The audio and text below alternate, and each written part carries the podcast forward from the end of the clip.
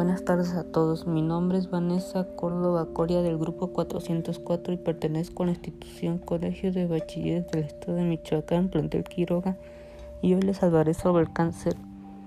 El cáncer es el nombre que se da a un conjunto de enfermedades relacionadas. En todos los tipos de cáncer, algunas de las células del cuerpo empiezan a dividirse sin detenerse y se diseminan en los tejidos de alrededor. El cáncer puede empezar casi en cualquier lugar del cuerpo humano, el cual está formado de trillones de células. Normalmente las células humanas crecen y se dividen para formar nuevas células a medida que el cuerpo las necesita. Cuando las células normales se envejecen o se dañan, mueren y células nuevas las reemplazan. Sin embargo, en el cáncer este proceso ordenado se descontrola a medida que las células se hacen más y más anormales, las células viejas o dañadas sobreviven cuando deberán morir y células nuevas se forman cuando no son necesarias. Estas células adicionales pueden dividirse sin interrupción y pueden formar masas que se llaman tumores.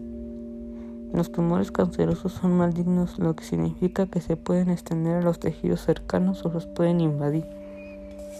Al contrario de los tumores malignos, los tumores benignos no se extienden a los tejidos cercanos y no los invaden. Al estirparse, generalmente no vuelven a crecer, mientras que los tumores malignos sí vuelven a crecer algunas veces. Hay más de 100 tipos de cáncer. Los tipos de cáncer reciben en general el nombre de los órganos o tejidos en donde se forman los cánceres. Por ejemplo, el cáncer de pulmón empieza en las células del pulmón y el cáncer de cerebro empieza en las células del cerebro. Los cánceres pueden también describirse según el tipo de célula que los forma como célula epitelial o célula escamosa.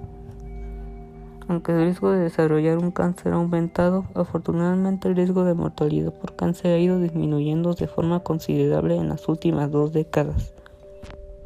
Las manifestaciones derivadas de la presencia del tumor pueden ser muy variadas, desde un bulto de rápido crecimiento, tos o ronquera persistentes o sangrado digestivo. Generalmente el diagnóstico diferencial comenzará por la anamnesis y la exploración física. Posteriormente puede requerir investigaciones analíticas y algunas pruebas de imagen como radiografía o escáner. Sin embargo, para un diagnóstico de certeza es imprescindible la confirmación histológica que llevó acaba el patólogo analizando el tumor a través del microscopio. Para ello siempre deberá extraerse y analizarse una muestra del tejido tumoral con procedimientos como la punción, aspiración o la biopsia. El análisis microscópico puede definir subtipos de cáncer. Esto suele ayudar al oncólogo médico a conocer mejor el tumor y entender el pronóstico o tratamiento que puede requerir el paciente. Entre las células normales y las cancerosas existe un espectro de condiciones morfológicamente diferentes en su análisis microscópico. El número total de nuevos casos de cáncer en España en el año 2019 alcanzó los 277.234 en comparación con los 247.771 casos de diagnosticados en el año 2015 con 148.827 hombres y 98.944 mujeres.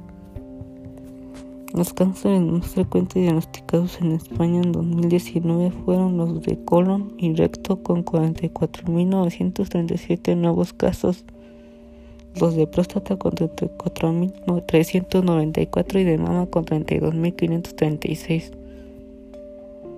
Algunos cánceres son más comunes en ciertas partes del mundo.